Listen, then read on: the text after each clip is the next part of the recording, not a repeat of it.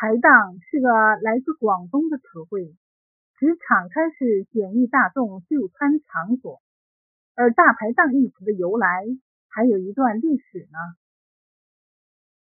根据发现的南宋宫廷菜单考证，皇宫里连肉也不是每天都有的，有时宫廷士官们就自己掏腰包，请皇帝、贵族、大臣吃饭，一下子就形成了风气。由于是轮流请客，排队当值。称为排档。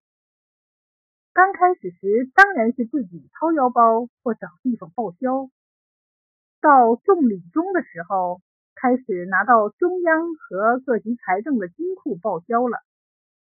当时广东经略使陈总理调任枢密院监事，就是从军区指挥官调到统帅部当高级助理，看到这种腐败现象，十分不满。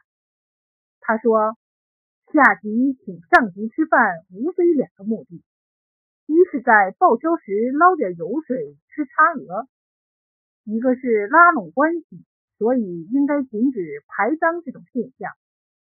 但是报告递上去，没有什么结果。吃喝的人看没事儿，自然吃得更来劲了，而且也开始不限于吃喝这种低层次的消费。”后来，排档被引进民间，成为简易廉价大众消费的形式。